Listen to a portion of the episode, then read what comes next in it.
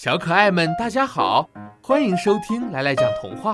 来来今天要讲的童话故事名字叫《叼着肉的狗》。一只喜欢吃肉的小狗在池塘边散步，忽然它看见了一块肉，小狗高兴地汪汪直叫：“太棒了，我的运气真是太好了！”小狗马上跑过去叼起了那块肉。当他站在池塘边上时，忽然看到了自己在水里的倒影。咦，那只狗也叼着块肉。小狗紧紧地盯着水中的那块肉，心里想：那块肉看起来好好吃的样子。不行，我要把它抢过来。小狗这样想着，就马上跳进了水里，想要去抢那块肉。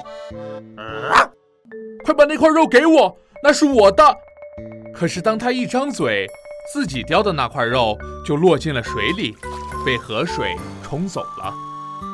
小狗最后连一块肉也没有吃到，伤心地哭了起来。其实，水中的狗就是它自己的影子。